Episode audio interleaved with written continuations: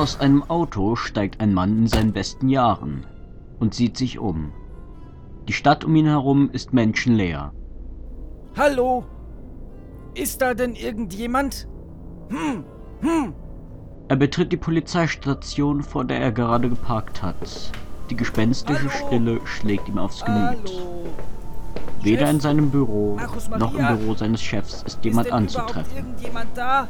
Resigniert verlässt Julius diese Stätte einstiger Betriebsamkeit und steigt mit hängendem Kopf in sein Auto und fährt davon. Ich bin vollkommen alleine. Ich bin der letzte Mensch.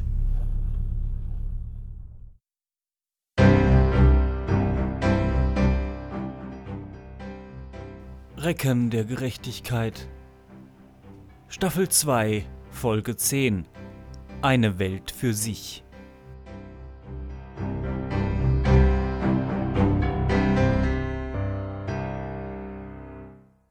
Unterdessen in einem anderen Teil der Stadt hat jemand noch nicht versucht fernzusehen, Radio zu hören oder sich überhaupt die Mühe gemacht, aus dem Fenster zu sehen. Ähm, was? Wie? Die Sonne scheint schon? Was? Schon halb elf? Es ist so still. Markus Maria sieht sich im Raum um. Wo ist Julius? Ähm, na, überlegen wir mal. Ist er vielleicht bei Rita? Markus Maria klopft an Ritas Wohnungstür. Rita? Rita, bist du da? Ist was passiert? Rita? Oh. Du bist ja gar nicht da. Und Julius auch nicht. Komisch. Markus Maria setzt sich auf Ritas Bett. Nanu, was ist das? Eine Vogelfeder? In der Farbe von Julius Gefieder? Und neben daran Blut? Seltsam. Markus Maria macht sich auf dem Weg zur Arbeit. Und wäre er ein paar Sekunden früher angekommen, hätte er noch Julius wegfahren sehen. So aber steht er alleine vor der Dienststelle. Wie? Niemand da? Alle Straßen sind leer. Das ist ja schrecklich. Was nur passiert? Inzwischen ist Julius zu Hause angekommen und hadert mit seinem Schicksal. Also, Julius Eiberich, ganz ruhig bleiben. Überlege einfach so, wie es Opa dir beigebracht hat. Also, äh, hm, äh, was weiß ich? Erstens, ich bin vollkommen alleine. Zweitens, ich weiß nicht warum. Drittens, über Nacht sind wohl alle Menschen in der Stadt verschwunden und ich bin als einziger zurückgeblieben. Also, wie hilft mir das weiter? Hm, hm. Ich glaube, ich brauche erstmal einen Schluck. Hm, ist schon besser. Gut, also jetzt zum nächsten. Mein gesammeltes Wissen verknüpfen zu Einer Theorie? Ganz genau, Paulina, das. Gut.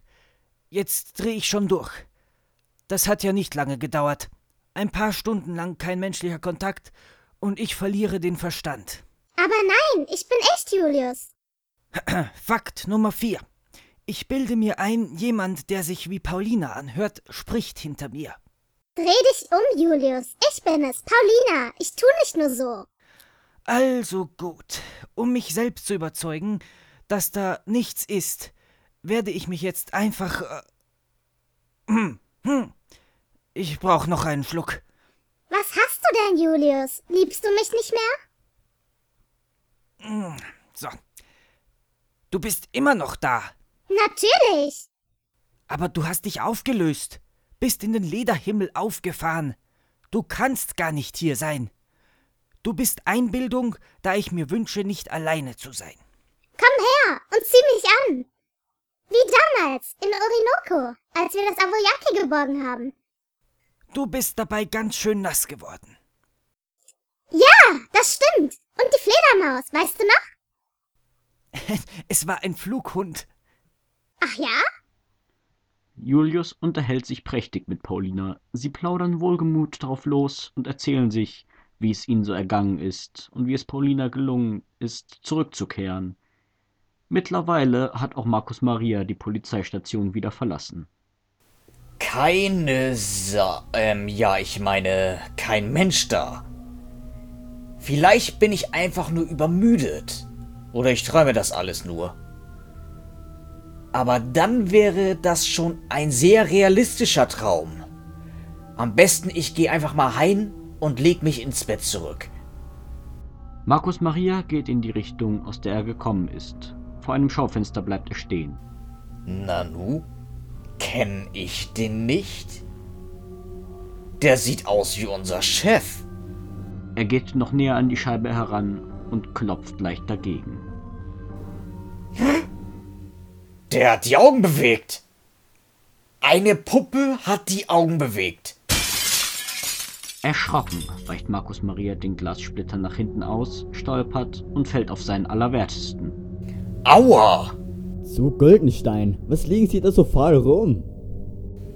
Chef, Ja, wieso stehen Sie in einem Schaufenster? wieso stehen Sie vor einem Schaufenster? Beziehungsweise sitzen? Nun, Sie haben mich erschreckt. Moment. Oh, also. Was treiben Sie denn? Benutzen Sie doch einfach Ihre Augen zu Güldenstein. Ich stelle Kleidung vor. Hier sehen Sie zum Beispiel den neuesten Gavin Großanzug. Maßgeschneidert für, naja, gut gebaute Männer wie Sie und mich. Bin ich froh, dass ich nicht allein in dieser Stadt bin. Kommen Sie mit? Das geht gerade etwas schlecht. Warum? Zu Güldenstein. Warum wohl? Ich bin eine Schaufensterpuppe. Seit wann können Schaufensterpuppen gehen? Ach, und dass Sie reden ist wohl normal, oder? Nein, ähm, nein, das nicht. Aber wenn Sie wollen, dass ich mitkomme, müssen Sie mich wohl tragen. Kein Problem, da Sie ja nur aus Plastik sind. Aber nicht unter den Arm anpacken, ich bin kitzlig. Markus Maria packt der Junge am Oberschenkel und schwenkt ihn wenig elegant auf die Straße hinaus.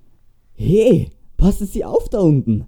Ich bin vielleicht aus Plastik, aber überall will ich dann doch nicht betatscht werden. Oh, Verzeihung. Julius ist mittlerweile nicht mehr nur in Paulina gehüllt, sondern in all seine acht Lederjacken. Er unterhält sich mit ihnen, da sie nun sprechen können. Wieso kommen mir eure Stimmen eigentlich so bekannt vor? Hm, hm. Weil wir es sind, Julius. All deine Freunde in der Form, in der du uns am liebsten hättest. Was? Als Lederjacken? Also, ich weiß ja nicht. Natürlich, Julius. So kannst du uns überall dabei haben und bist immer Herr der Situation. Wir können dir nie irgendwie reinfuschen. Das stimmt. Gar nicht so schlecht.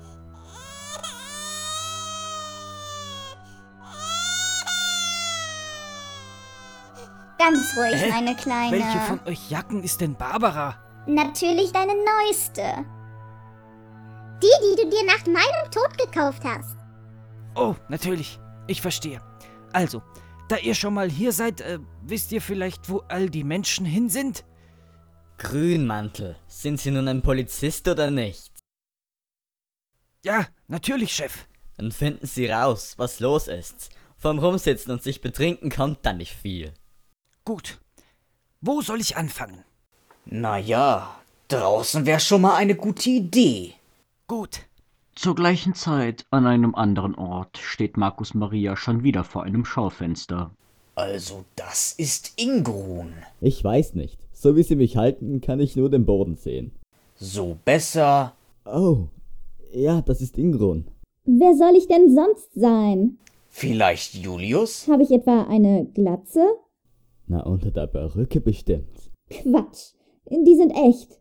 Ich bin eine moderne Puppe. Also für mich sehen die eher angeklebt aus. Was auch immer. Hol mich hier raus. Da rumstehen ist langweilig. Auch diese Fensterscheibe zerspringt. Denk gar nicht erst dran. Ich weiß genau, an welcher Stelle du mich tragen willst. An den Füßen? Du nimmst mich gefälligst am Arm, so wie es sich gehört.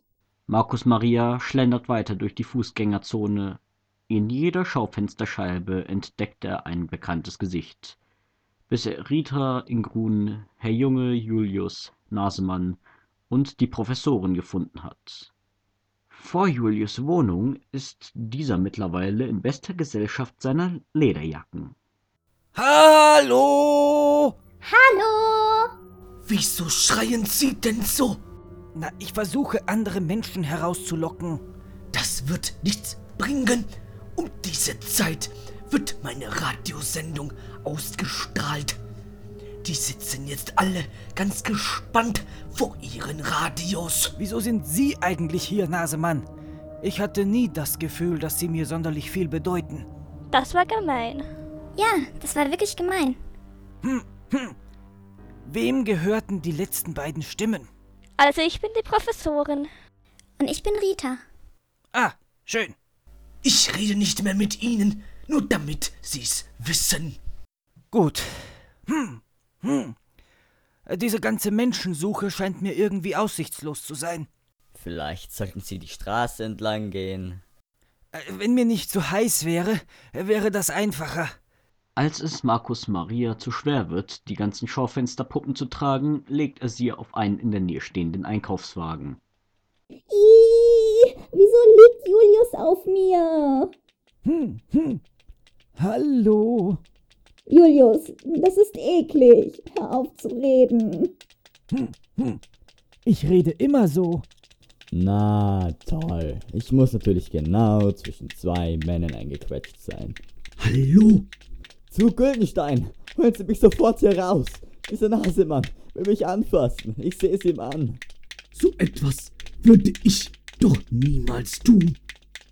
Schau mir in die Augen, Kleiner. Ah! Also ich hätte nichts dagegen, wenn ich mal wieder wer anfassen wollte. Ich würde mich ja jetzt gerne umdrehen, aber das geht wohl schlecht. Ach, gebt jetzt endlich Ruhe. Irgendwie muss ich euch doch transportieren. Aber diese Liegeordnung ist mir unangenehm. Hm, hm. Ich kann mich nicht beklagen. Hm, hm, hm. Hey, ich glaube, ich sehe da vorne jemanden. Wen? Sieht aus wie eine Kugel. Ah, jetzt kommt sie auch noch was zu. In der Tat verliert Julius den Halt und rollt durch die vielen Jacken aufgeplustert die Straße hinab. Vor Markus Marias Füßen kommt er zum Stehen. Wen haben wir denn da? Hm, hm. Alles dreht sich. Hey, das hm, hm darf nur ich sagen. Wer spricht denn da? Das würde mich auch interessieren. Also bei mir sprechen die Schaufensterpuppen hinter mir. Ich glaube, Sie sind durchgedreht, Markus Maria. Äh, Warum habe ich eigentlich so viele Jacken an? Du hast uns nicht nur an, wir sprechen sogar. Einstein. Hm, hm, hm. Das heißt, hm, hm, du schlechtes Imitat. Ach ja? Hm, hm, hm, hm, hm, hm, hm. Ah! Julius und Julius, seid doch mal leise. Aber mir ist so heiß unter so vielen Jacken. Also ehrlich gesagt ist es ganz schön kalt, äh, wenn man einfach nur rumliegt. Ja, stimmt. Also wir könnten doch den Jacken die Puppen, ähm, die, den Puppen die Jacken anziehen. Ja, gute Idee. Aber ich würde bei meinem Julius bleiben. Passt doch. Es sind ja eh nur sechs Puppen, aber acht Jacken. Markus Maria und Julius ziehen den Puppen die entsprechende Jacke an. Die Julius-Puppe erhält die Markus Maria-Jacke. Rita erhält Barbara, weil Markus Maria bereits Rita angezogen hat. Und Julius? Moment, hatten wir den nicht gerade? Ach so, der echte Julius. Behält Paulina an. Wer denkt sich eigentlich so eine Sch Geschichte aus? Ah, Ich denke lieber nicht daran, sonst stellen die mit mir auch noch was an. Also weiter im Text. Der Erzähler fällt tot vom... Ah, nein, diesmal nicht. Ich improvisiere jetzt einfach. Ein Reifen ist geplatzt. Oder sowas ähnliches. Haben Sie das gehört? Hat da jemand geschossen? Nein, nein, das war nur dieser Autoreifen da drüben. Puh, Sie haben's mir abgekauft. Also weiter. Nachdem die Puppen die Jacken anhaben, können sie sich selbstständig bewegen. Einzig die Julius-Puppe zieht sich die Markus-Maria-Jacke wieder aus und erstarrt. Hey, ziehen Sie mich sofort wieder an! Ich denk ja gar nicht dran. Außerdem kann ich mich nicht mehr bewegen. Hm, hm. Was für ein exzellentes Team wir doch abgeben. Ich seh's, Julius. Ich hoffe, das soll keine Allegorie sein. Mich würde immer noch interessieren, wo die ganzen Menschen verblieben sind. Die Puppen beleben das Ganze hier zwar ein wenig, aber es sind immer noch, naja, Puppen. Aber ich bin doch bei dir. Habt ihr beiden es bald mal? Also, alle mal herhören. Aber ich gebe doch normalerweise die Befehle. Ja, aber auf jemanden, den ich mit einem Finger herumtragen kann, höre ich nicht. Ist ja schon gut, ich bin still. Wir sollten uns aufteilen und versuchen herauszufinden, wo die ganzen Leute geblieben sind. Und so machen sie sich auf die Suche. Alle? Nein, ein kleines gallisches Dorf. Was? Mist, das war an der falschen Stelle. Alle? Nein, eine Puppe namens Julius und dessen Jacke namens Markus Maria blieben alleine zurück. Was steht hier da so herum?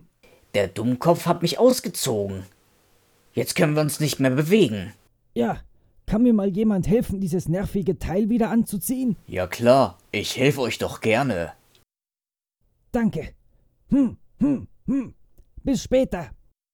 Ja, viel Erfolg euch beiden. Hm, hm. Mein Doppelgänger hat irgendwie nicht alle Tassen im Schrank. Wenig später kommt die Professorin, also Puppe und Jacke, bei der Universität an. Sie kennt sonst nicht viel von der Stadt, deshalb beginnt sie dort zu suchen. Was könnte ich tun? Meinungsforschung. Ach nein, dazu braucht man Menschen. Wie wäre es mit Kernfusion? Wir könnten auch den Stein der Weisen herstellen. Das wollte ich schon immer mal ausprobieren. Also, womit fangen wir an? Mit dem Mischen von Eisen und Wolfram? Was ist denn das da für eine staubige Kanne? Die habe ich hier noch nie gesehen. Die Professorin poliert die Kanne und Hans erscheint als grüner, halbtransparenter Flaschengeist. Buh. Ah! Ach, du bist's. Hans! Ja, ich bin hier. Warum bist du denn ein Flaschen, äh, Kannengeist? Das hier ist eine Traumwelt der Sirot. Ich kann sie aus meinem Paralleluniversum heraus beeinflussen, aber sie wird von Julius und Markus Marias Unterbewusstsein gestaltet. Dann müsste diese Welt doch eigentlich sehr seltsam sein. In der Tat, ihr seid auch ein Teil ihres Unterbewusstseins. Also da wäre ich lieber in deinem Unterbewussten. Warum bist du eigentlich hier? Ich muss mit Julius und seinem Kollegen reden. Sie müssen wieder zurück in die Realität und ich kann ihnen dabei helfen. Würde es nicht reichen, es einfach uns zu erzählen, wenn wir sowieso ein Teil von ihnen sind? Stell dir da einmal die Möglichkeiten vor. Man könnte an zwölf Dingen parallel arbeiten. So geht das leider nicht. Wir müssen die beiden finden. Hans und die Professorin gehen also wieder an den Ort, wo sie Julius und Markus Maria das letzte Mal gesehen haben. Julius versucht gerade, mit ein paar Ästen Feuer zu machen und sich eine Zigarette anzuzünden, da ihm anscheinend im Traum die Streichhölzer fehlen. Glauben Sie mir, Markus Maria, ich kann das. Ich möchte nur darauf hinweisen. Markus Maria, Markus Maria, ich weiß ja, dass Sie skeptisch sind, aber Sie stören meine Konzentration. Ich wollte eigentlich nur sagen, dass die Professorin. Oh, Entschuldigung, die Professorinnen wieder hier sind. Und dass sie jemanden dabei haben. Hm, hm. Einen Mensch? Er sieht mehr nach einem äh, Flaschengeist aus. Inspektor. Kommissar. Kommissar. Kommissar. Professorin. Julius. Markus Maria. Julius. Hans. Genug, ich kriege Kopfschmerzen davon. Nicht, dass ich mich nicht freue, Sie zu sehen, Hans, aber warum sind Sie ein Flaschengeist? Das dauert zu lange zu erklären. Wichtig ist nur, dass ihr beide aus dieser Traumwelt herauskommt. Wie geht das? Ihr müsst springen. Was? Einfach so? Nein, von einem hohen Gebäude. Was? Das ist die einzige Möglichkeit aufzuwachen. Ja, genau, weil wir dann tot sind. Hans, Hans, ich vertraue Ihnen ja, aber sind Sie sich absolut sicher? Yep. Nun, dann führt wohl nichts daran vorbei, Markus Maria. Julius, Markus Maria, Hans und die Professorin gehen auf das Dach des einzigen Hochhauses der Stadt. Ich weiß nicht, warum ich dem zustimme. Sie springt zuerst. Wieso ich? Sie sind doch viel entbehrlicher als ich. Wie bitte? Wer würde sie denn überhaupt vermissen? Ich habe wenigstens eine Freundin, die auf mich wartet. Na gut. Auf Wiedersehen, Paulina. Leb wohl, Julius! Ah! Er ist ja gar nicht am Boden aufgeprallt. Scheint zu stimmen, das mit der Traumwelt. Och. Robbelibo!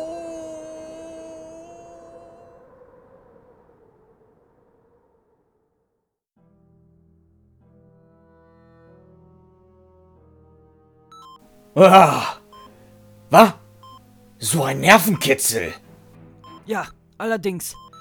Erschrecken Sie bitte nicht, wenn Sie die Augen aufmachen, Markus Maria. Warum? Wegen dem Messer in meiner Hand.